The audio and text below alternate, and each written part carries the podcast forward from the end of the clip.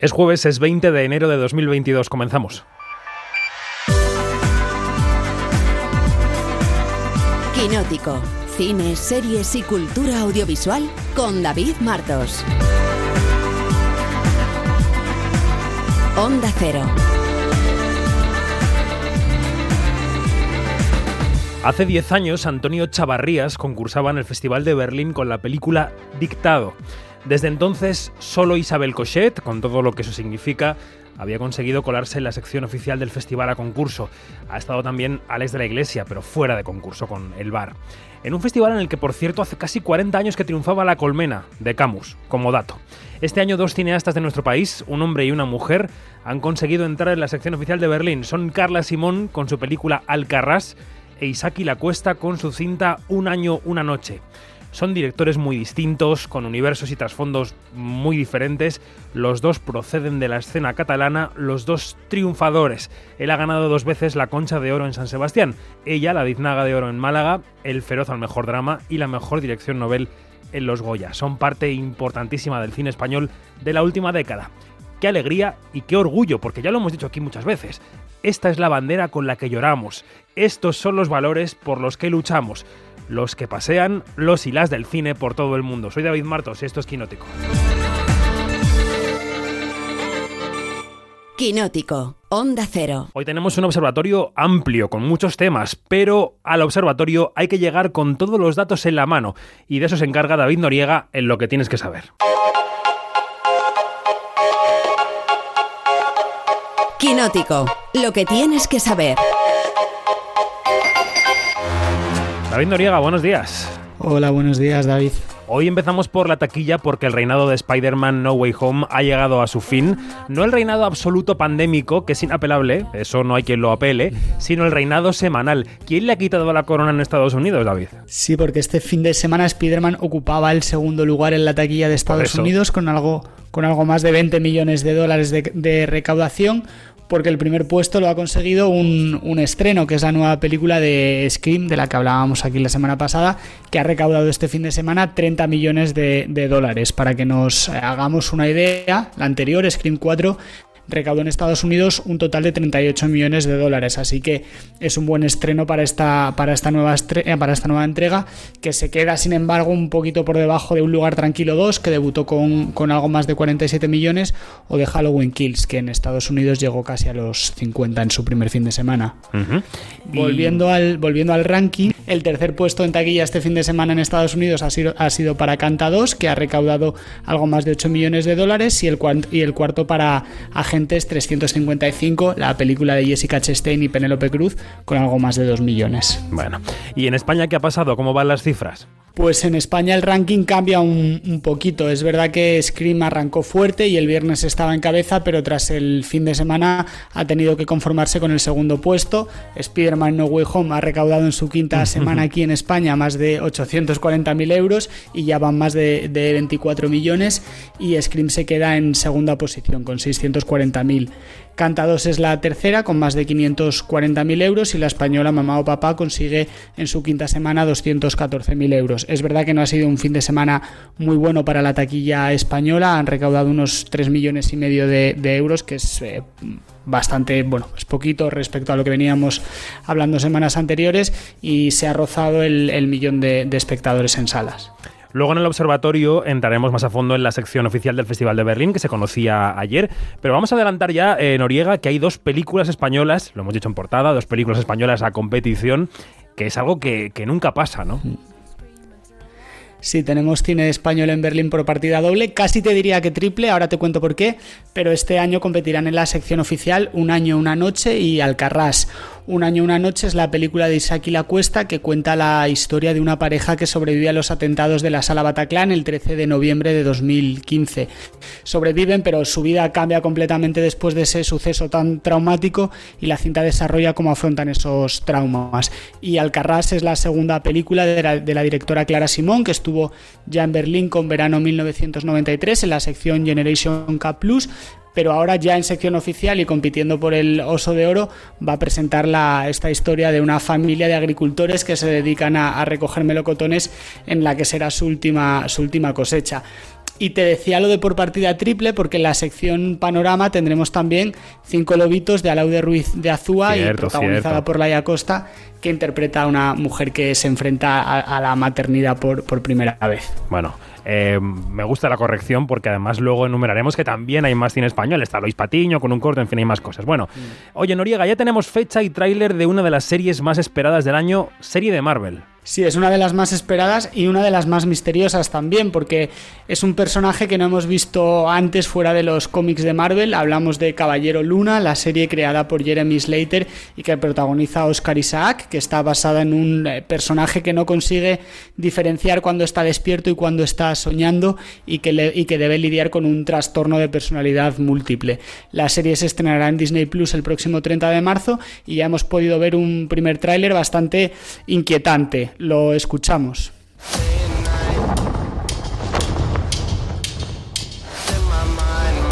I'm losing it.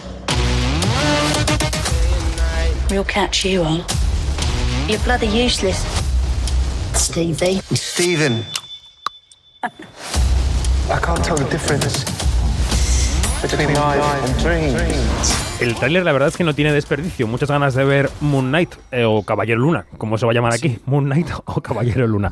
Por cierto que eh, David ayer fallecía tras un trágico accidente uno de los protagonistas de esta serie, el actor francés Gaspar Uliel. Sí, Uliel, de 37 años, había tenido este martes un accidente de esquí en los Alpes franceses. Al chocar con otro esquiador, había sufrido un traumatismo craneal del que no se ha podido recuperar, pese a que fue trasladado en helicóptero al hospital de Grenoble, donde falleció este, este miércoles. Eh, era uno de los actores franceses con mayor trayectoria internacional y en Francia había sido premiado hasta en dos ocasiones con el premio César, que, como saben los oyentes, es el máximo galardón del cine francés. La primera fue como mejor actor revelación por su papel en Largo Domingo de Noviazgo mm. de Jean-Pierre Jeunet y la segunda en 2017 como mejor actor por Solo el fin del mundo de Xavier Dolan. Uno de los actores además más guapos del cine francés que era incluso imagen de las colonias de Chanel.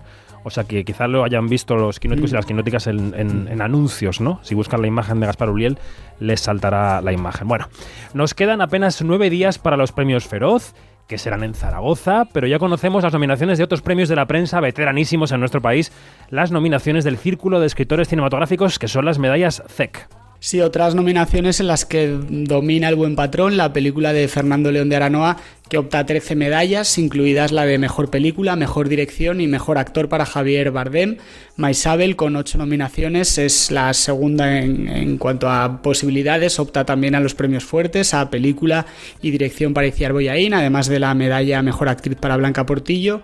La cinta de Rodrigo Cortés, El amor en su lugar, opta a siete, a siete medallas. También aspira a mejor película, a mejor dirección y a mejor actriz para Clara Rugart. Y Madres Paralelas, con seis, es la siguiente. Eh, destacan las nominaciones a mejor película y a mejor dirección para Almodóvar y la candidatura a mejor actriz para Penélope Cruz.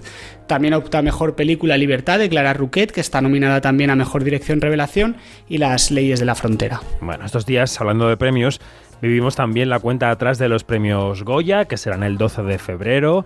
El Goya de honor será José Sacristán, que pasaba este pasado martes por los micrófonos de Julia en la Onda. Y se refería así al hecho de ser el elegido para ese máximo galardón de la Academia de Cine en este año 2022. Charlaba Sacristán con Julia Otero. Eh, imagino que hace ilusión porque es un premio de, de los compañeros, José. Sí, hace ilusión, sí, porque además yo soy uno de los doce primeros que puso en marcha la, academia y costó muchísimos sacrificios y mucho trabajo, y, pero me siento muy orgulloso en qué punto se encuentra. Todo es mejorable, pero creo que hoy por hoy la academia y la repercusión de los Goya y demás hace una labor formidable. Por cierto, yo tengo enormes expectativas de la ceremonia de los Goya de este año, porque la gala de entrega de los Goya la va a dirigir Dani de la Torre. No nos conocíamos y fue muy curioso porque al acabar la jornada yo le mandé un mensaje a Mariano Barroso, el presidente de la Academia, diciendo que lo que le digo muchas veces, qué suerte lo de poder trabajar y ir conociendo a gente joven con la que compartir, discutir, hablar y, que estaba encantado y que Dani y su equipo me ha parecido una auténtica maravilla y me, me transmitió el mensaje que Dani le había dado a propósito de nuestro encuentro, que era en la línea idéntica. Bueno, esto del encuentro entre Dani de la Torre y Sacristán Noriega eh, se produce porque Sacristán es también el protagonista de un spot de televisión en el que va vendiendo puerta a puerta el cine español como aperitivo de los Goya. Así que eso ya lo habrán visto los quinóticos en su tele, no hace falta que se lo contemos. Em, el artífice de ese anuncio, eh, que lo será también de la gala del próximo día 12 en Valencia, es, pues ya lo decía Julia Otero en el corte, es un director al que los quinóticos también conocen bien porque hemos hablado con él en muchas ocasiones. Es Dani de la Torre. Así que te despido ya, Noriega, hasta la semana que viene. Un beso. Hasta la semana que viene, un abrazo. Porque escuchamos un fragmento del spot y saludamos enseguida a Dani de la Torre, que lo tenemos ahí ya en el, en el teléfono. Hola, buenos días. Venía a hablarle del cine español. ¿Me abre, por favor? Buenos días. Será solo un momento. Sí, sí, por favor. Adelante. Gracias. Madres paralelas. Pedro Almodóvar. Oh, es único, no, es único, claro que sí. Dale, dale, dale, dale más, dale, que se te pega. Eduard, Ana, Dani, magníficos, magníficos.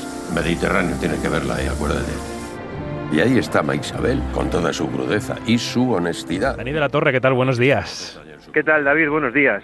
Bueno, eh, este es el spot, el que estábamos escuchando. José Sacristán recorriendo casas de Valencia, convenciendo a la gente de que vea el cine español. ¿Cómo fue el rodaje con el maestro, Dani? Pues, ¿cómo, ¿cómo va a ser? Una maravilla. La verdad es que fue una de las cosas más bonitas que, que te regala esta profesión, ¿sabes? Poder trabajar con, con Pepe Sacristán, poder escucharle, poder compartir mesa y mantel, poder, eh, bueno, pues eh, que te cuenta sus aventuras y desventuras dentro de la industria y la verdad es que fue una experiencia maravillosa. Aparte de ser un profesional a sus 84 años, que ahí, ahí lo dejo, 84 años tiene eh, este hombre que nos llevaba a todos por delante de la energía. No, no, es brutal. Lo de Pepe es brutal. O sea, él tiene más energía que todo el equipo junto. Totalmente, totalmente. Aparte, nos pasó una anécdota muy buena porque lo iban a recoger en coche, ¿no? Para llevarlo del hotel a las locas, ¿no? Para donde rodábamos. Y él decía, ¿qué, qué coche ni qué coche? Voy andando. Y iba andando a todos los sitios. y entonces llegaba antes que nosotros, las furgonetas. ¿Sabes, tío? Era un, era un fenómeno. La verdad es que fue, fue un lujazo y ojalá tenga más oportunidades de trabajar con él. Oye, la tesis del spot es, eh, bueno, Sacristán, que es una autoridad, ¿no? Y muy reconocido por todo el mundo, es va casa por casa convenciendo a la gente o explicando a la gente de las bondades de las nominadas a mejor película de este año. Tú como cineasta y como director del spot y director que serás de la gala, ¿crees que todavía hace falta contarle a la gente puerta a puerta lo bien que lo hacemos aquí? No, hombre, yo creo que es, eh, evidentemente esto es una exageración y esto es, es como un cuento. Nosotros queríamos, pues, eh, realmente también acercarnos, ¿no? Y yo creo que estamos en la época en la que no nos podemos acercar, con lo cual yo creo que a nivel, a, todos los niveles, como sabes, ¿no? Por el maldito virus este. Entonces, yo creo que buscábamos algo, pues, entrañable, emotivo y, un poco que la fiesta del cine español, pues, se acerque a verdaderamente a quiénes son los protagonistas. Y los protagonistas ni somos los directores, ni somos los actores, ni, ni, somos los que trabajamos en esto, son los espectadores, el público. Entonces, los, necesitamos, más ahora que nunca. Y sobre todo, eh, en una época en la que la pandemia nos está haciendo muchísimo daño a todos y especialmente a los que trabajamos en el cine, a los que y a los que tienen salas de cine.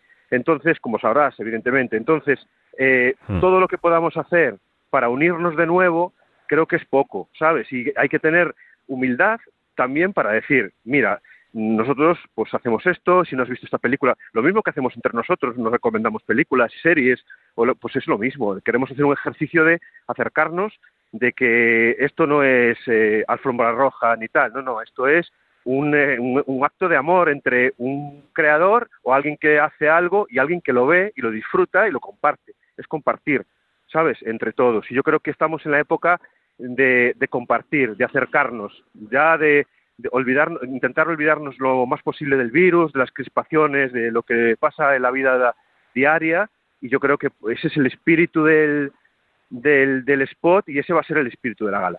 Bueno, oye, sabemos que la Academia de Cine te tiene prohibidísimo decir nada de la gala. Si yo fuera Mariano Barroso también te, cerraría la boca con un candado. Eso es así porque las galas hay que preservarlas hasta que ocurren y eso nos parece fundamental. Pero gala, qué gala, qué gala. Ninguna, gala ninguna. Oye, pero sí te quiero preguntar, ¿qué te pasó por el cuerpo cuando se te encargó el asunto, cuando dijiste que sí al asunto? Porque es una responsabilidad, sabemos que es un trabajo eh, ingrato en el sentido de que mucha gente no sabe todo lo que hay detrás y luego criticamos un programa de televisión como si fuera un late night o cualquier otra cosa y no sabemos lo que comporta, ¿no? Eh, ¿Qué te pasó por el cuerpo, Dani? Bueno, en principio pensé que era una broma. Pensé que me estaban vacilando. ¿En serio? Eh, al principio, sí, claro, claro. Y luego, porque, hombre, uno cuando le ofrecen algo de tal magnitud, pues evidentemente, pues, eh, pues al principio, pues te crees que es, que es una broma, un vacile o tal, y luego me dijeron, no, no, esto es en serio, queremos que lo hagas tú.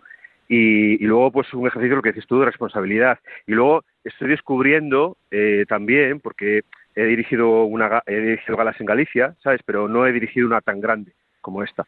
Y estoy descubriendo todo el trabajo, todo el equipo, todas las, las, los problemas y, y, aventuras y desventuras que ocurren al, organizar una gala, lo, lo, grande que es, lo, lo, lo, la difusión que tiene y, y, la cantidad de personas que estamos trabajando para que, bueno, para hacer que ese día sea especial, especial para los nominados, especial para, para la gente que ama el cine español y, y, sobre todo también especial para los espectadores que van a ver la gala, ¿no? No nos podemos olvidar nunca que esto es una gala para, para televisión y que tienen que disfrutar también en casa, ¿no?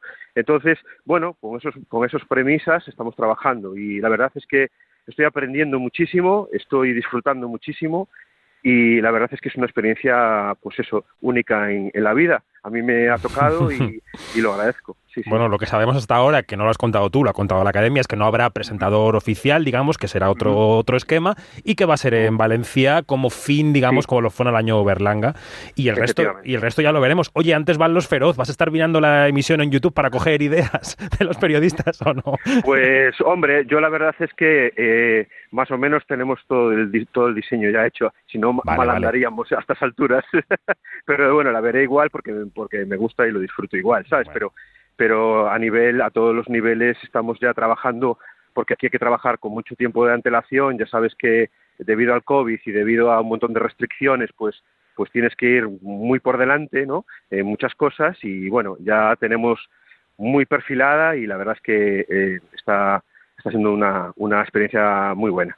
Muy bien, pues queríamos hablar unos minutos con Dani de la Torre. Gracias por atendernos y suerte con ese Miura que tienes por delante. Venga, muchas gracias David, un beso grande. Quinótico, Observatorio en Bremen.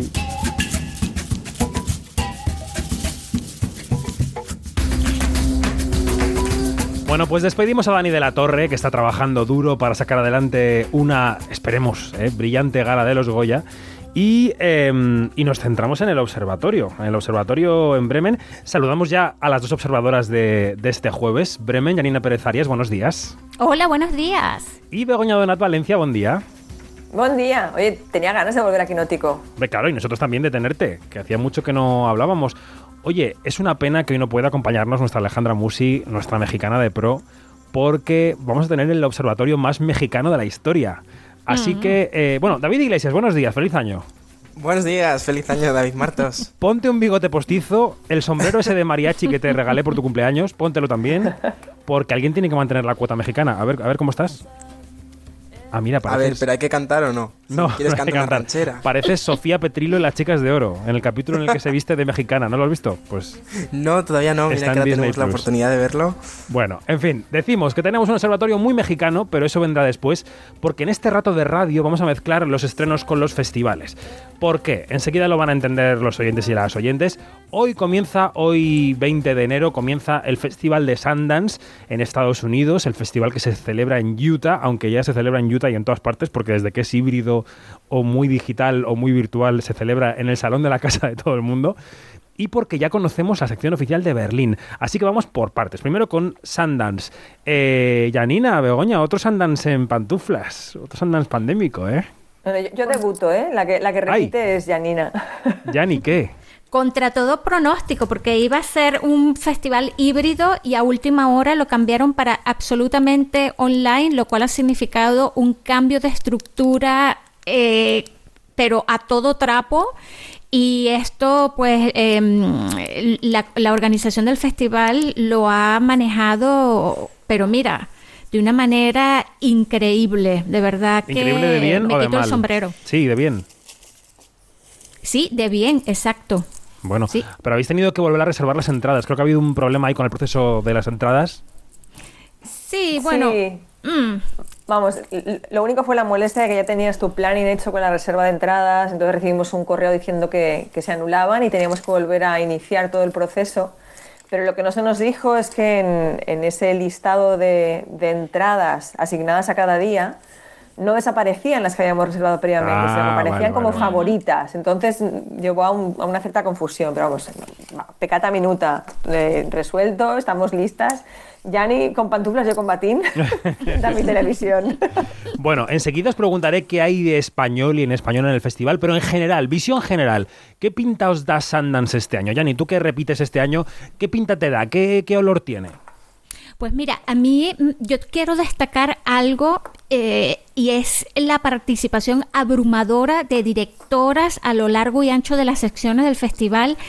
Eh, voy a decir un numeresco, un numerito, y son más de 60% de mujeres en dirección o en codirección. Y esto es espectacular. O sea, ese es el norte. ¿Ves? Eso, eso es lo que se debería de seguir y, y los otros festivales en todo el mundo deberían de apuntar a esto, sobre todo los más significativos y que han firmado contratos de todo tipo como, como lo son, por ejemplo, el Festival de Cannes o el Festival de Venecia y hasta el mismo Festival de San Sebastián. Bego, eh, el cine español, tenemos ahí nuestra pica en Flandes, ¿no? Sí, eh, además es algo que tendríamos que comentar en algún programa, ¿no? El hecho de que cortometrajistas que han ganado el Goya se, se lanzan a hacer la versión larga de- del- del corto Sí, sí, sí. con el que han llegado a la gloria, ¿no? Es, es el, es el caso de Lucas, por ejemplo, y ahora en, en este, en esta ocasión es Cerdita, de Carlota Pereda. Eh, la versión larga va a volver a hablar del body shaming, de la humillación corporal. Y, y bueno, aparte de ganar el Goya, el corto es que fue, arrasó, ganó en los Forqué, ganó una beca que dan los, los directores de Los Vengadores y Capitán América, los hermanos Russo, eh, y está planteado en esta ocasión como un thriller eh, en el que, por lo que he leído en la sinopsis, se, se crea una cierta, un cierto morbo con la desaparición de las, de las personas, que, las chicas que han estado acosando a la protagonista. Mm, mm. Bueno, aquí hablamos Sí, con sí. Carota Pereda este, este verano pasado cuando estaba rodando la película y nos contó alguna cosilla, pero no mucho. Tengo muchas ganas de, de verla. Y de cine en español, Yanni, ¿qué más podemos aportar del festival? ¿Qué hay que nos suene familiar? Mira, eh, hay muy poco, te digo. Está un documental de Eva Longoria Bastón, Eva Longoria, la Eva Longoria que todos conocemos, Vale. que se centra en, en un- en una historia eh, mm, de boxeo que se llama La Guerra Civil. Y también va a estar Alfredo Castro como protagonista de una película chilena. ¡Oh, el nombre me encanta. Se llama La vaca que cantó una canción sobre el futuro de Francisca Alegría. Nada más, nada más con el con, con el, el título, esto hay que verlo. Y también va a haber otra una película mexicana que se llama Dos es- estaciones de Vale. Juan Pablo González. Y, y esta película trata sobre el tequila y que mm, el tequila está perdiendo, digamos, como que eh, la, la nacionalidad y se está este, cada vez más eh, estrellas de cine quieren hacer su propio tequila y hay una película boliviana que, que, que Begoña y yo la hemos la hemos em, eh, comentado que se llama Utama, ¿no, Begoña? De Sí, Alejandro Loaiza. Sí, es una película que además es que viene con, con cierto pedigrí, ¿no? Parece que hay los- las distribuidoras están, están muy pendientes de, de cuál sea la acogida en Sundance para mover ficha. Mm, pues es que Sundance, ya lo decimos, está siendo estos años un campo de pruebas y de lanzamiento de películas para otros festivales, para los premios y para la taquilla. Eh, estoy viendo por ahí tazas que se posan, frotes de micrófonos. O sea, este es un festival de ruidos este observatorio. Por favor, sobriedad, señores observadores. Pero ¿cómo quieres sobriedad si, sin, sin frufru, sin frufru de Pero es un túnicas. homenaje a México. Efectivamente. Es exactamente, somos mariachis de la radio. Muy bien. Oye, eh, decimos, películas lanzadas desde Sundance a los premios. ¿Qué películas destacaríais de Sundance que creéis, con ese olfato que ya os caracteriza después de años haciendo cine, que pueden llegar a los premios el año que viene? A ver, algún título, venga, va. A ver, yo creo que en, documentales va a haber títulos que vamos a estar escuchando, pero por controvertidos, porque, por ejemplo, va a haber uno que va a abrir, va a abrir el melón de, Bill Cosby, claro, el, llamado padre de América, que, claro, que se reveló como un violador en serie. ¿Y qué sucedió? Que, que, era tanto el cariño que le tenía toda esa generación que había crecido con, con la hora de Bill Cosby, con muchos programas anteriores y con su etapa como, como un stand-up uh, comedy, que, que, hubo cierta estupor y negación de sus fans. No, no se creían lo que, lo que estaban denunciando sus víctimas. Estamos hablando de mm, decenas de víctimas. Y luego hay otro documental que se llama To the End, que recoge la ola imparable de jóvenes políticas que se han involucrado en, un plan muy ambicioso que hay ahora en marcha en Estados Unidos para parar el cambio climático. Eh, solo apuntar un nombre que es el de Alexandria Ocasio Cortez, que yo creo que a todos nos suena, que es la congresista de Nueva York, pues es una de las protagonistas. Entonces, sabemos seguro que no solo se va a hablar del Green New Deal, que es este plan ambicioso, sino también de justicia racial, de justicia económica. Em, te he hablado de controversia, pues otra, otra, otro elemento de controversia va a ser un nuevo documental sobre la princesa Diana, otro sobre la red TikTok y cómo está influyendo en la vida de los adolescentes, y sobre figuras controvertidas en la música como Sinead O'Connor o Kanye West, y, desconocidas, pero que pueden ser muy estimulante conocer su historia, del primer grupo de thrash metal de Oriente Medio. Cuando os podéis imaginar que un grupo femenino de thrash metal en Oriente Medio pues muy buena acogida entre los sectores más conservadores no, no, no va a tener. Bueno, Yari, no sé si te ha dejado alguna película Begoña del Festival de Sundance, pero ¿cuál quieres comentar?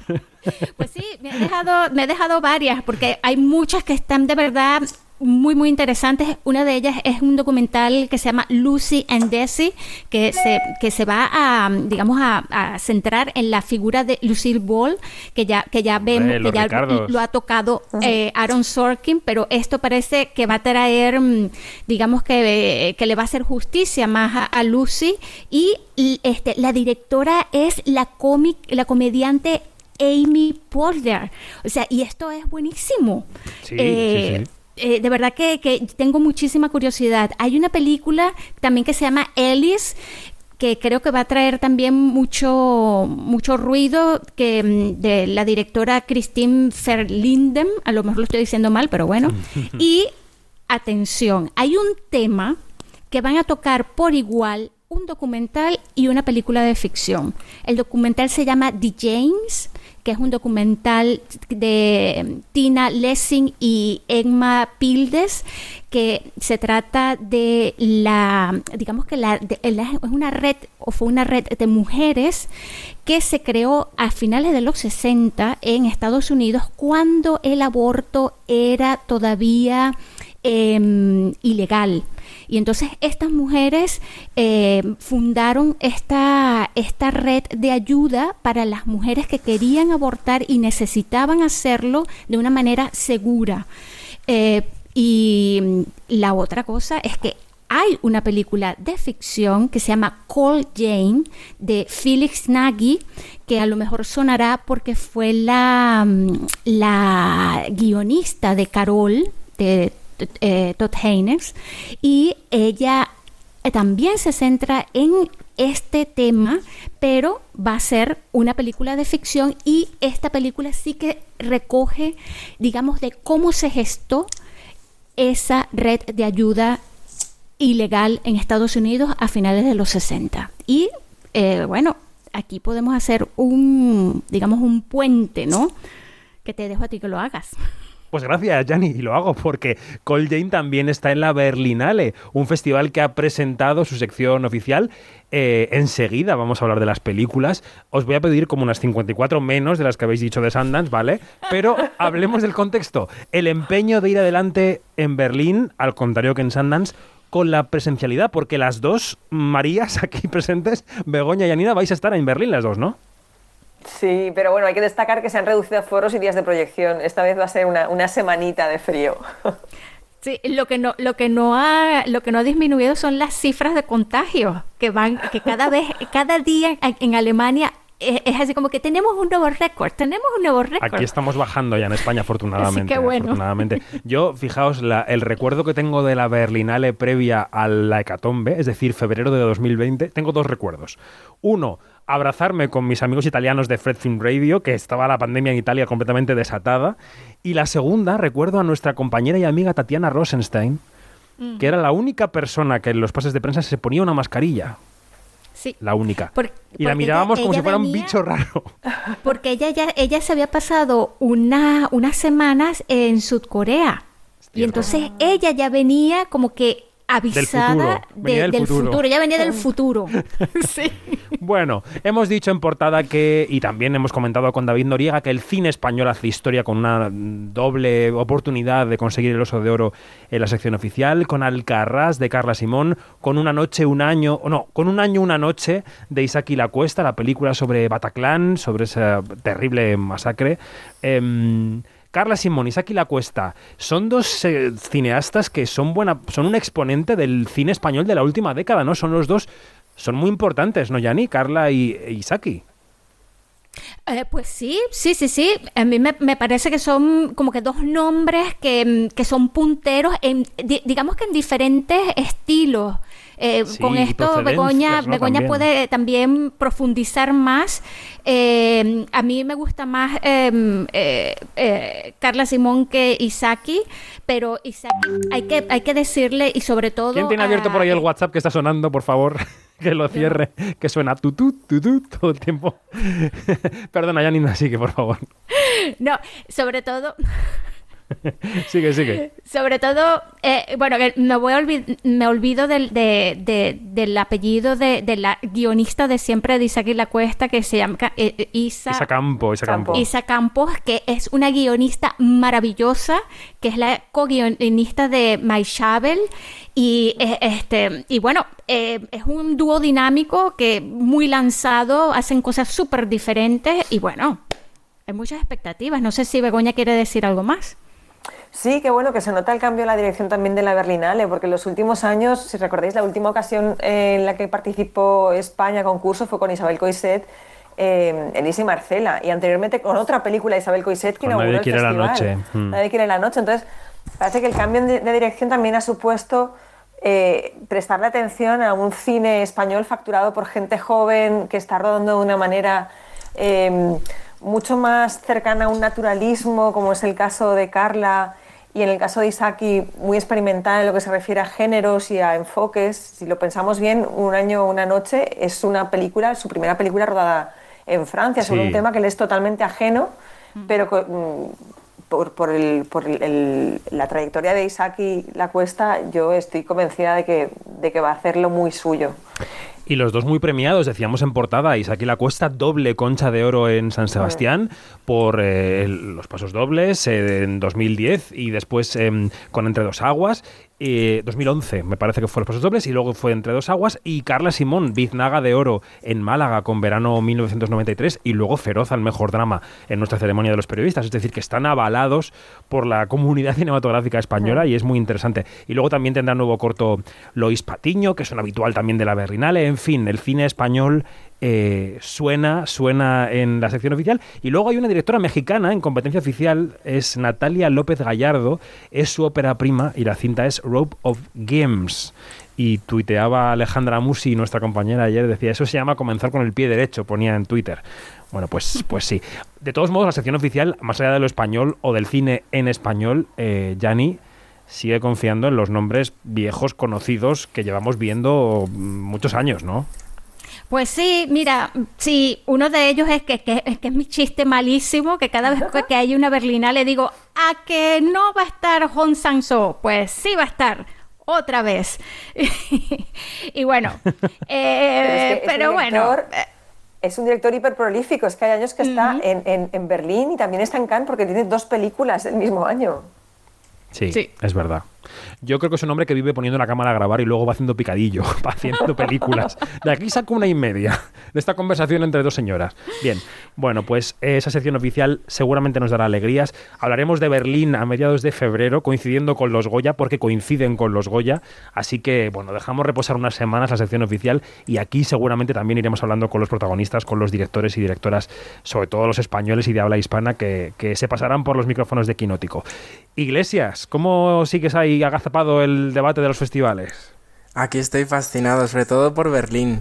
Me da una rabia que coincida con los Goya o no vamos a dar abasto con unas cosas y otras. Bueno, yo este año que los, pobres señores de Berlín, a los que les agradezco mucho, me invitan siempre unos días ¿no? a Berlín y este año no, no, no voy a poder ir porque entre los Goya y la vida y bueno, la Omicron pues va a ser complicado, pero, pero me da mucha rabia también. Oye, comenzamos con los estrenos, ¿te parece, Iglesias? Vamos, vamos Porque decíamos que este bueno, observatorio... Un estreno que ya verás, ya verás. Bueno, claro, es que digo, es que te hemos vestido de charro porque el, observatorio es muy mexicano.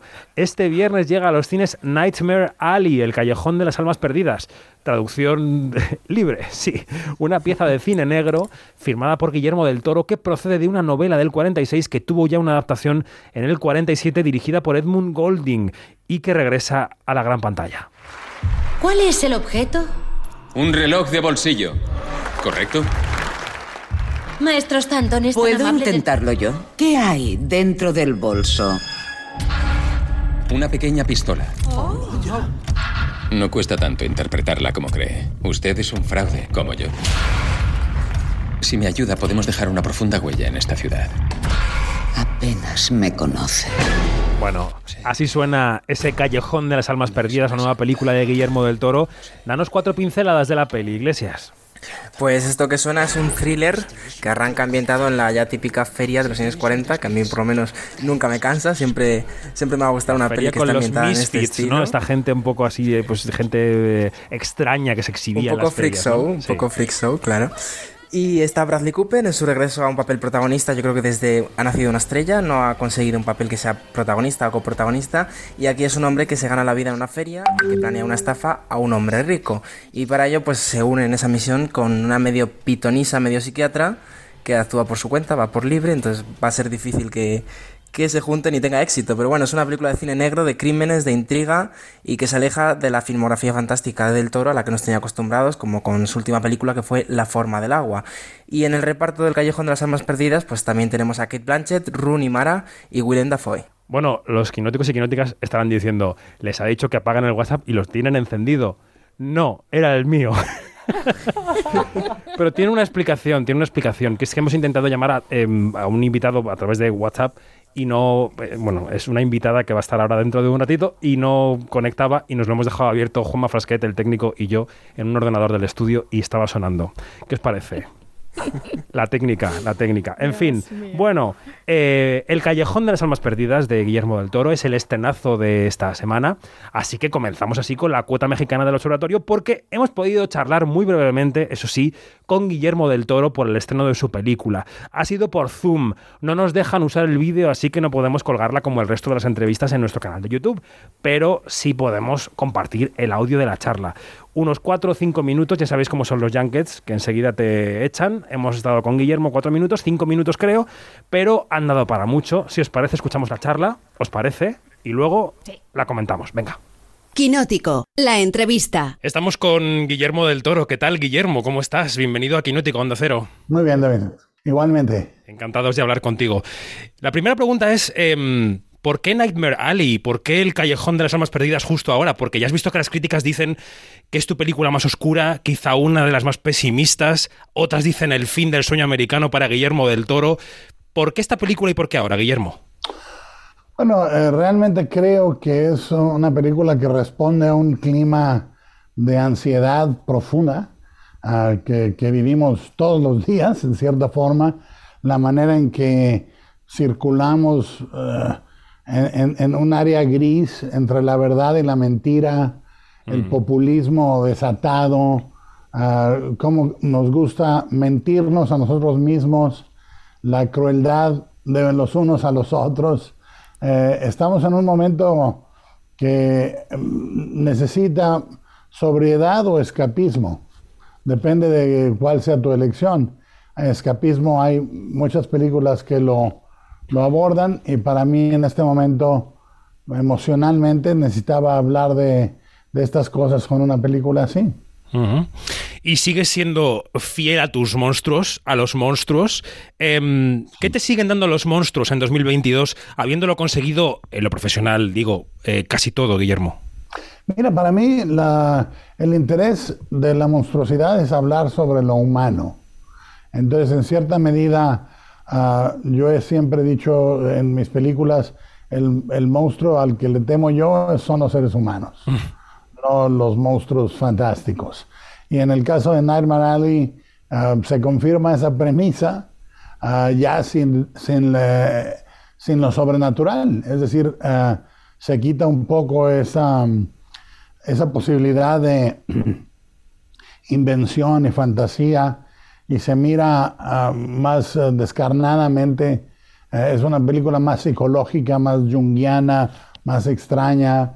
Y por lo tanto, una película que yo creo que, que busca lo que busca siempre el cine negro, que es poner un espejo ante nosotros eh, y mostrar la naturaleza humana.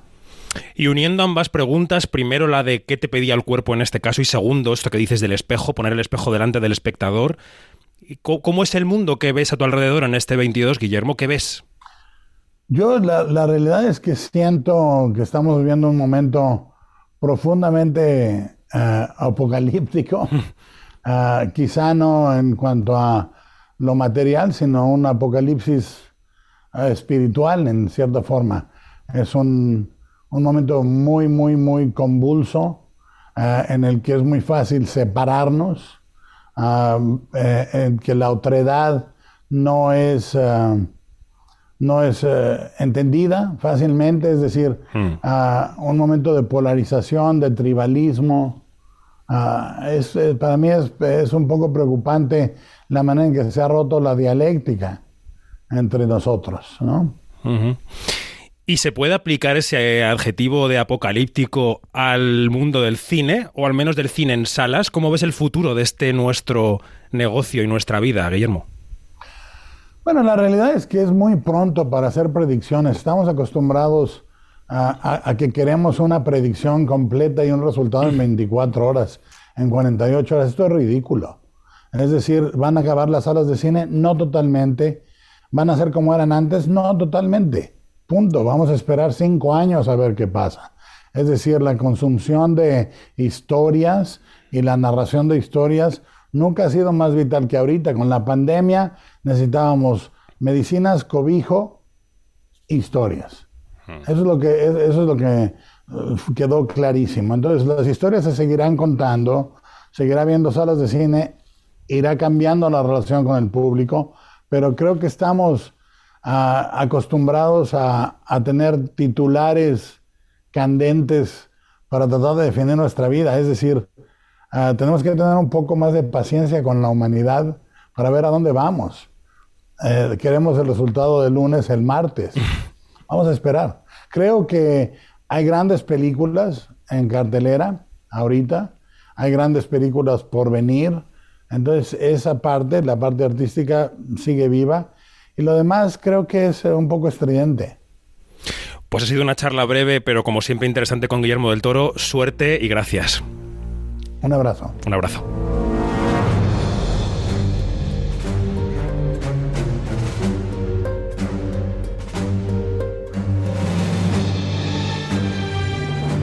Bueno, sobre la banda sonora del Callejón de las Almas Perdidas, yo rescataría, eh, bueno, eh, se puede rescatar cada palabra de Guillermo del Toro, ¿no? Porque siempre es interesante lo que dice.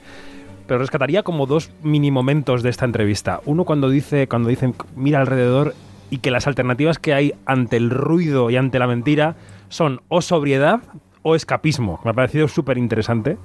Y después cuando se refiere a la pandemia que dice eh, necesitábamos tres cosas, medicinas, cobijo e historias eh, la figura de Guillermo del Toro, ¿no? Después de la cúspide, de la cumbre, de la forma del agua, ¿tú crees también que se le ha acabado el sueño americano, que, se ha, que ha llegado al desencanto Guillermo del Toro? No, bueno, es que Hollywood es el bulevar de los sueños rotos también, ¿no? Eh, hay que tomar eso también muy en serio. Em, y Guillermo del Toro, yo creo que lo del sueño americano nunca lo tuvo, yo creo que él tuvo sus sueños y sus sueños aplicados a, digamos, a una industria que, mm, que tiene sus corset, ¿no? Que tiene sus, digamos, sus medidas. sus también. Exacto. Y claro, y, y él no puede, eh, eh, los sueños de Guillermo no se van a acabar, no se van a acabar jamás. Y, y, aquí yo le quito lo de americano, lo de mexicano y todo eso, porque son sueños de, de Guillermo del Toro, que es una, una figura única en el cine. También importante para, para, el cine español. Bueno, pues El Callejón de las Almas Perdidas es el estrenazo de la semana. Vamos a ver qué tal se comporta en taquilla, cuánto tirón tiene Guillermo del Toro. Hay muchísimo cartel, por ejemplo, por Madrid con Kate Blanchett, a ver qué tirón tiene también ella, Bradley Cooper, en fin. Pero Iglesias, hay otros dos estrenos potentísimos esta semana, yo creo, cargados de estrellas. Si te parece, empezamos con la película que le puede dar a Will Smith la gloria del Oscar, o por lo menos la gloria de la nominación, ¿no? En inglés se llama King Richard, el rey Richard, y en castellano la han traducido como El método Williams. What's going on? Everybody okay? They got a call, said there was trouble in the house. Oh, okay. Yeah. Okay. Uh, you all need to look around. It's a little wet for practice, don't you think? Don't the girls have schoolwork to do? They do their homework. Tundi's first in her class. Lynn and Isha are too. Now, I mind you saying Podría ser el nombre de una dieta ahora que estamos en enero, pero no. ¿Qué es el método Williams, David Iglesias? Pues es un biopic sobre las hermanas Serena y Venus Williams, que son las tenistas más reconocidas de Estados Unidos, son ya leyendas. Y en original se llama King Richard porque el foco se centra más bien en el padre, en Richard Williams, mm. que aquí es interpretado por Will Smith, y cómo gestiona la formación deportiva para que las hermanas pues lleguen a triunfar con todo el sacrificio ¿no? que conlleva pues estar en un deporte profesional, que no sea solo un hobby. Y en cuanto al padre, pues podemos comprobar un poco que intenta buscar el equilibrio entre ser un entrenador duro, un entrenador que, que consiga llevar a las hijas al éxito y luego también asegurar que tengan cierta salud mental. Está dirigida por Reinaldo Marcos Green, que es el director de la película Joe Bell. Yo tengo que decir que la película no me ha convencido demasiado, me ha parecido un biopic o una biopic muy tradicional, con pocos aportes a ver, la interpretación de Will Smith yo creo que es correcta, pero no me parece tampoco nada sobresaliente, ¿no? Tiene, si pone unas, prótesis de dientes y tiene los dientes así un poco hacia afuera y tal, y lo hace bien, pero bueno, no sé si es que hay muchas ganas de premiarle, ¿no? O que este año no había muchos actores afroamericanos a los que premiar o, nominar, porque si miramos las listas de favoritos están Denzel Washington por eh, la película de Joel Cohen, Macbeth, o, o él sois muy de Will Smith. ¿Qué os parece la figura de Will Smith? No sé si Bego era muy fan de Will Smith desde el príncipe de Bel Air. Si os gusta Will Smith, ¿qué, os parece? A ver, yo claro que he sido fan de Will Smith, quiero decir, pues igual que lo que estábamos comentando de Bill Cosby, ¿no? Que has crecido con una, una figura que te ha hecho reír y, y, luego has ido viendo cómo ha evolucionado y ha tenido su, su apuesta por un cine más dramático. Esta película no la he visto, así que no puedo opinar pero entiendo que, que, pueda aspirar a un Oscar, si no por esta película que nos ha convencido por, por, futuros proyectos, porque me parece que sí que es un buen actor. Lo que pasa es que lo que sucede con muchos actores de comedia, como puede ser el caso de Jim Carrey, es que se les prejuzga por su, por su vis cómica, sí. cuando luego yo creo que el, el, género más complicado es el de la comedia. Con lo cual, eh, bueno, igual no por esta película, pero no descarto que en un futuro pueda alzarse con la estatuilla. Yo creo que él está bien en la película, está correcto. Lo que ocurre es que no es una interpretación memorable. Eh, bueno, cuando la veáis me decís, es mi opinión. Seguimos. Yo es que echo de menos, a ver, David. echo de menos el Will Smith cómico. Para mí siempre será el del príncipe de Bel Air y todas estas facetas. O el de Men in Black, ¿no? También. Sacado. Pero Men in Black, dentro de lo que cabe, está bien, pero tampoco es. Para mí su estrellato era cuando era cómico. Luego ya parece que echo de menos que vuelva, que vuelva a eso. A ver, a ver sí, qué ocurre. es cierto, ¿no? Que, que, tiene tiempo que no hace una comedia eh, Abierta. En donde, Mm. donde se desborde, Sí. ¿no? Bueno. La otra película cargada de estrellas de la semana es Agentes 355. Ya lo hemos contado con Noriega antes hablando de la taquilla, una cinta que ha tardado mucho en estrenarse por culpa de la pandemia y que es una película de espías protagonizada y producida por Jessica Chastain. En las guerras de antes, la Guerra Fría, el terrorismo, sabíamos contra quién luchábamos. Pero ahora el enemigo es invisible. Pueden desestabilizar países enteros con un solo teclado.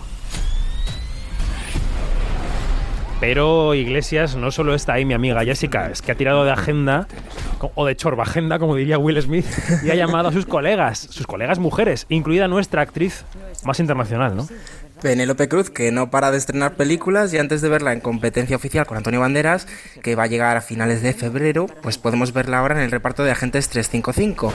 Es una psicóloga de un equipo de superagentes especiales femeninos que tienen como misión pues recuperar un arma secreta que tiene la CIA y que han robado unos mercenarios. Entonces, para recuperarlas, pues forman ese equipo cuyo nombre pues es 355 y alude a la primera mujer espía que formó parte de la revolución, de la revolución americana de Estados Unidos. Ahí está la Lidera, lidera Jessica Chastain, como has dicho, David. Diane Kruger. Y tenemos también por... ¿Y quién? Diane Kruger, ¿no? Diane Kruger, sí, iba a decir que Diane Kruger también está por ahí. Y Lupita Nillón, reparto, como hemos dicho, internacional. Y el director además es Simon Kimber, que es el mismo de Fénix Oscura de la saga de los X-Men. Bueno. eh, parece que esta película cargada de acción no ha sido un gran imán para la taquilla en Estados Unidos. Eh, aunque los ingredientes, Yanni, yo creo que esto que lleva dando vueltas mucho tiempo parecía que podía ser magia para la taquilla, pero ha sido discreta, yo creo, en la, la recaudación, ¿no? No sé.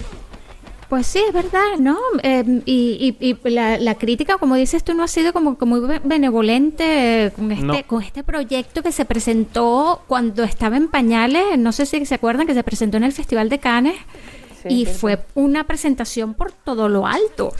Sí, fue una presentación de campanillas y ahora que llega la taquilla después de los avatares de la COVID, pues parece que no diríamos que ha pinchado porque no sería cierto, pero que se ha quedado ahí en un terreno intermedio.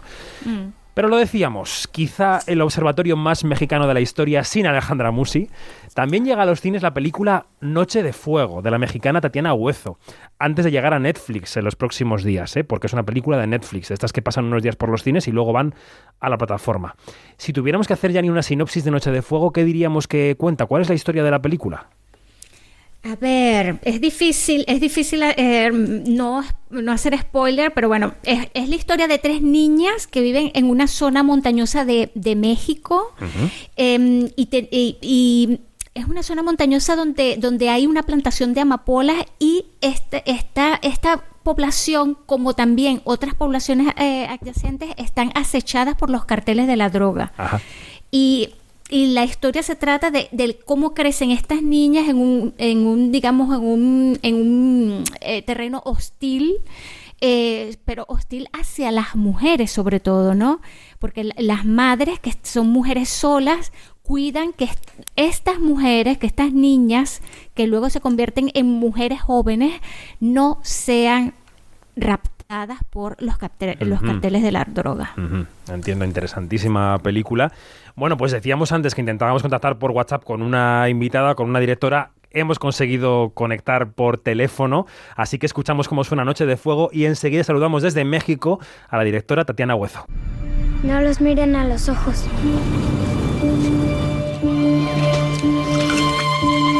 Mamá, ¿habló mi papá? No contesto. Mañana le hablamos.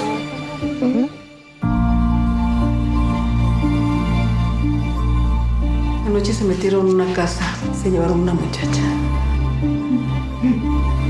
¿Por qué traes los labios pintados?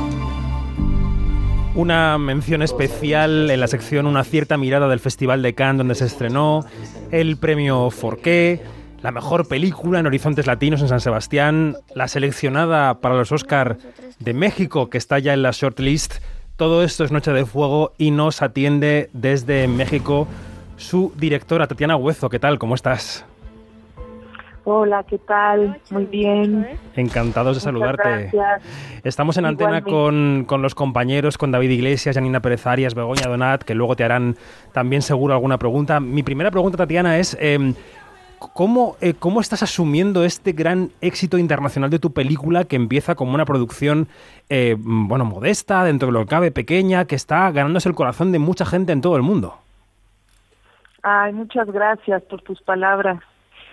Pues sí, es, es mi primer película de ficción y para mí es una peli pequeña en donde el corazón está puesto en los personajes, que son tres niñas, tres amigas que crecen ju- juntas en un contexto muy difícil, muy violento y este y se dan cuenta de lo que significa ser mujer en un contexto así y sinceramente no no suelo encarar mis proyectos pensando en el impacto o en el éxito que puedan tener hacia afuera, ¿no? Sino en conectar con, con el otro, en conectar con el espectador, en, en hacer, en acercarlos, asomarse a ver este es, esto que está pasando en México, pero sobre todo a vivir cerca de la piel de los personajes y, y pues es una alegría enorme saber que la película conecta y que ha caminado, que ha caminado con mucha fuerza, una fuerza que no esperábamos que fuera pues tan grande, ¿no? Eh, fue un trampolín importante y después pues ha hecho ya su camino la película y estamos todos muy contentos, bueno. todo el crew, toda la gente. Muy bien. Estamos en Madrid, en el estudio central de Onda Cero, y desde Bremen, en Alemania, te pregunta nuestra compañera Janina Pérez Arias. Janina, adelante. Hola, Tatiana. Gusto escucharte. Tatiana, eh, ¿cómo crees tú que esta película eh, puede calar en, la sociedad mexicana, pero sobre todo en las mujeres? Que eh, vemos que allí los feminicidios no bajan las cifras, em, que cada día escuchamos de casos, que todavía hay muchos cuerpos desaparecidos y, y, esta película, digamos que toca esa fibra. Así es, siento que es una película que toca muchas fibras, no solo en México, sino en Latinoamérica. Eh, y bueno, y espero que en otras partes del mundo, porque finalmente pienso que son temas universales que tienen que ver con esta vulnerabilidad, eh, con la pérdida, con la que, con lo que significa perder a alguien amado y tiene que ver con la resonancia que la violencia deja dentro de las familias y de las personas. Entonces, eh, la película ya fue estrenada en México y pues la respuesta siempre es eh, es, es muy emotiva, ¿no? Es una película que despierta, que cuestiona, que despierta muchas emociones y que despierta muchas preguntas y que nos hace cuestionarnos, ¿no? En qué momento este monstruo se volvió tan grande, en qué momento hemos eh, hemos llegado hasta aquí, ¿no? Hasta que los niños estén creciendo en muchos pueblos, pues en medio de tiros y, y expuestos a, al peligro que ha generado eh, pues el crimen organizado, la falta de atención de todos estos temas por parte del Estado, por supuesto, y desde luego la enorme desigualdad económica que hay entre la gente, ¿no? En nuestros países. También te pregunta desde Valencia nuestra compañera Begoña Donat. Begoña, adelante. Hola, eh, mira Tatiana, te quería hacer una doble pregunta. Por un lado, en tu trayectoria te habías especializado en el género documental. Quería saber ¿Qué te llamó de esta trama para acercarte desde el mundo de la ficción? Y por otro lado, ¿cómo te ha servido esa experiencia como documentalista a la hora de mm, lograr el naturalismo que transmite tu, tu película? Ok, bueno, realmente me emocionaba mucho, tenía yo ya muchas ganas de poner un reto enfrente de mi camino que fuera más grande, que fuera diferente, quería encarar un proyecto más ambicioso, y llegó de una manera intempestiva este proyecto a mis manos, una propuesta del, doctor Nicolás Ellis a través de una novela divina, eh, Prayers for the Stolen, que en español se llama Lady Di de Jennifer Clement. Había, ahí había una de las semillas que me enamoró, que es el personaje principal de la película Ana, una niña de ocho años, que está en el paso de la infancia a la adolescencia y me provocó una enorme emoción pensar en contar el mundo, este mundo que rodea a estas tres amigas, desde los ojos de una niña, contar el mundo y lo que está sucediendo en este país desde la mirada de una niña.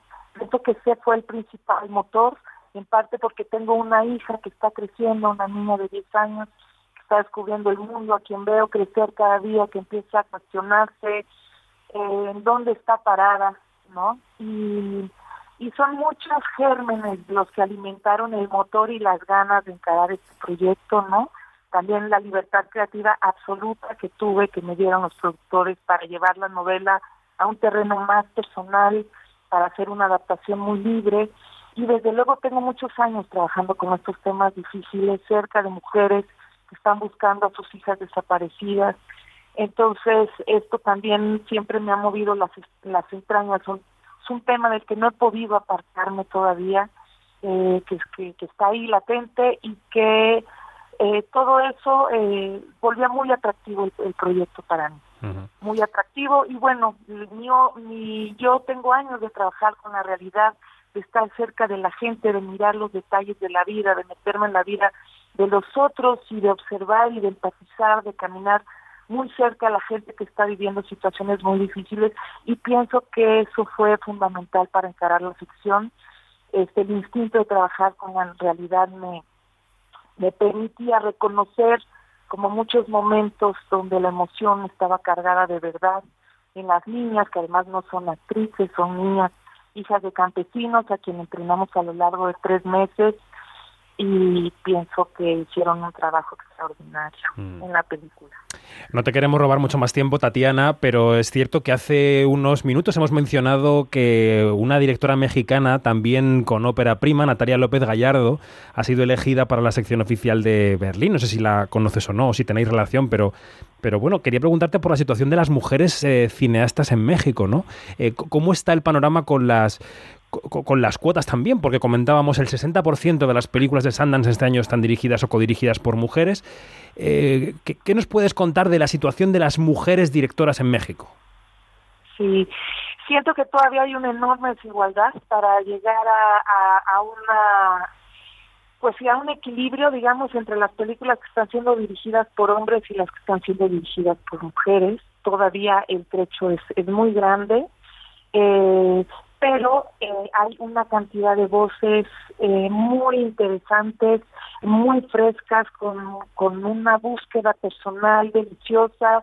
También pienso que hay un camino nuevo en donde estamos empezando a desarticular cómo nos hemos contado en el cine o cómo nos han contado, ah, cómo han construido esos personajes femeninos llenos de clichés y llenos de, eh, sí, eh, condicionados totalmente a lo que dicta la sociedad eh, conforme al comportamiento de una madre o de una hija o de una mujer o de una esposa, ¿no? Entonces siento que está sucediendo algo muy, muy interesante en México, además de que el cine está en un momento muy efervescente, muchas producciones también de, de hombres, también de compañeros, pero siento que es un momento muy importante en el cine eh, de las mujeres, porque se están haciendo más películas y porque hay muchas voces nuevas que están empezando a, tener mucha fuerza.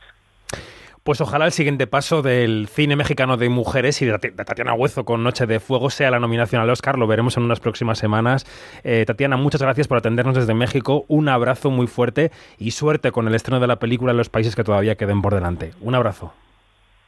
Un abrazo muy grande, ojalá que la película llegue a los espectadores de España y, y la abracen y puedan viajar en este viaje sensorial y emocional que es Noche de Fuego. Y muchísimas gracias. Seguro Hasta que luego. sí. Un abrazo. Adiós. Bueno, pues Iglesias, eh, hemos eh, prometido mucho México en este observatorio.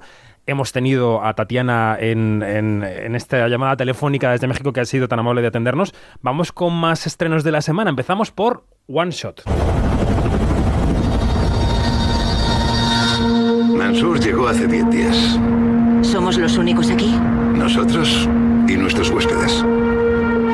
Hay una célula en Europa que quiere hacer una bomba social y seguimos hasta Washington. Los detenidos que llegan aquí no se van a ninguna parte. A ver, David Iglesias, ¿qué es One Shot?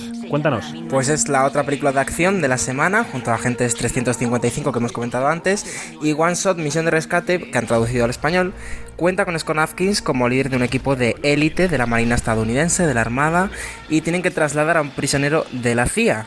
Entonces, esta película es la historia de ese traslado, la misión de rescate, y está dirigida por James Nunn, que es el responsable de las dos últimas cintas de la saga de Marine. Y también llega a los cines el caso Villa Caprice.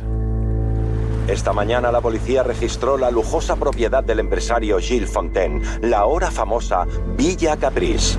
¿Cómo adquirió esta propiedad en 2017? ¿Cómo se llama el abogado, el otro? Germont. Nunca me desplazo a la casa de un cliente para la primera entrevista. Que no se desplaza para la primera entrevista, ni que fuese una puta de lujo. Cuéntanos de qué va esta peli. Iglesias, iba a decir Noriega. Hay tanto David en este programa. Iglesias. Creo que es comprensible la, la confusión. Sí, sí. Pues el caso Villa Caprice es un drama sobre poder, dinero, manipulación y a partir de, es, es a partir de un abogado de gran reputación, un abogado un referente en Francia, que tiene que defender a uno de los grandes empresarios de Francia que es acusado por corrupción. Con Ilsa Strupp y Patrick Bruel en el reparto, es una película del director francés Bernard Stora. Hoy es otro día de esos que hemos enumerado 500 películas entre las que se estrenan esta semana, las que vienen a Hay Sundance, mucho estreno, las que vienen a semana, Berlín. sí. Bueno, vamos a acabar desengrasando con dos estrenos de series, si os parece.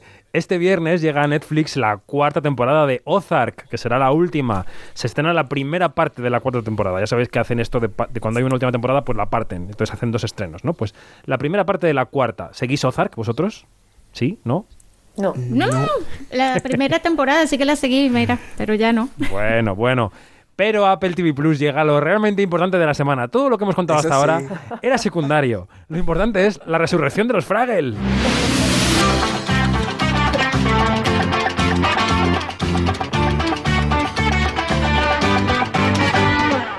Vamos a jugar. Tus problemas déjalos para disfrutar. Ven a Fraggle Que como decimos, vuelven a nuestras vidas en Apple TV Plus. ¿Erais de los Fraggle? Creo que lo conté en un programa anterior, que en el instituto había una compañera que me llamaba Rosy. Ah, sí, es verdad. Por las coletas. Sí. No, porque tenía el pelo, no sé, según ella tenía el pelo muy esponjoso, entonces... Esponjoso es Eh, bonito. Sí, Rosy cuando caminaba el pelo le, era como, sí, como muy etéreo y, y flotaba en el aire. Entonces soy muy fragel, sí. ¿En tu infancia también veías los Fraggle, Janina, o, o no? ¿O eran tu...? Mira, sí, es que, es que Jim Henson ha sido como que uno de los, de los nortes de, de, de la gente que, es, que ha crecido con un televisor bajo el brazo y esa soy yo. Eh, y bueno, y, y es una, digamos que una referencia, ¿no? Mm. A David Iglesias no le voy a preguntar porque se ha visto los Fraggle ha sido en un museo o en, un, No, en no, una enciclopedia. por redes, por redes. Esa canción, creo que esa canción ya es cultura popular. Por redes. Es que deberíamos perseguirte por, por los callejones. Para mí los Fraggles son más un perdidas. meme, claro. Ay, madre. Bueno, si a alguien le apetece algo un poco más intenso que los Fraggle, que no creo, eh, Flixolé estrena mañana viernes una edición inédita de Arrebato, la joya de Iván Zulueta, que también es muy, muy recomendable. Así que nada, será por oferta. Begoña Donat, Janine Pérez Arias, David Iglesias, Iglesias. Hasta pronto, besos. Chao. Adiós. Hasta muy pronto. Adiós. Luego. Adiós.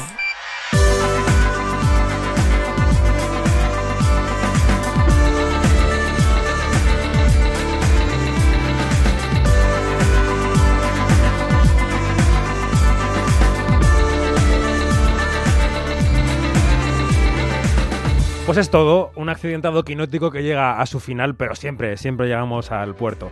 Más información en redes sociales donde somos arroba quinótico y en nuestra página web quinótico.es, como siempre, la primera con K y la segunda con C. También en nuestro canal de YouTube que en una sorpresa mayúscula también se llama Quinótico y se pueden encontrar allí las entrevistas que hacemos en vídeo.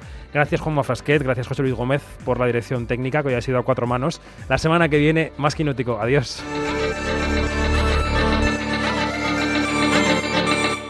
Quinótico, David Martos, Onda Cero.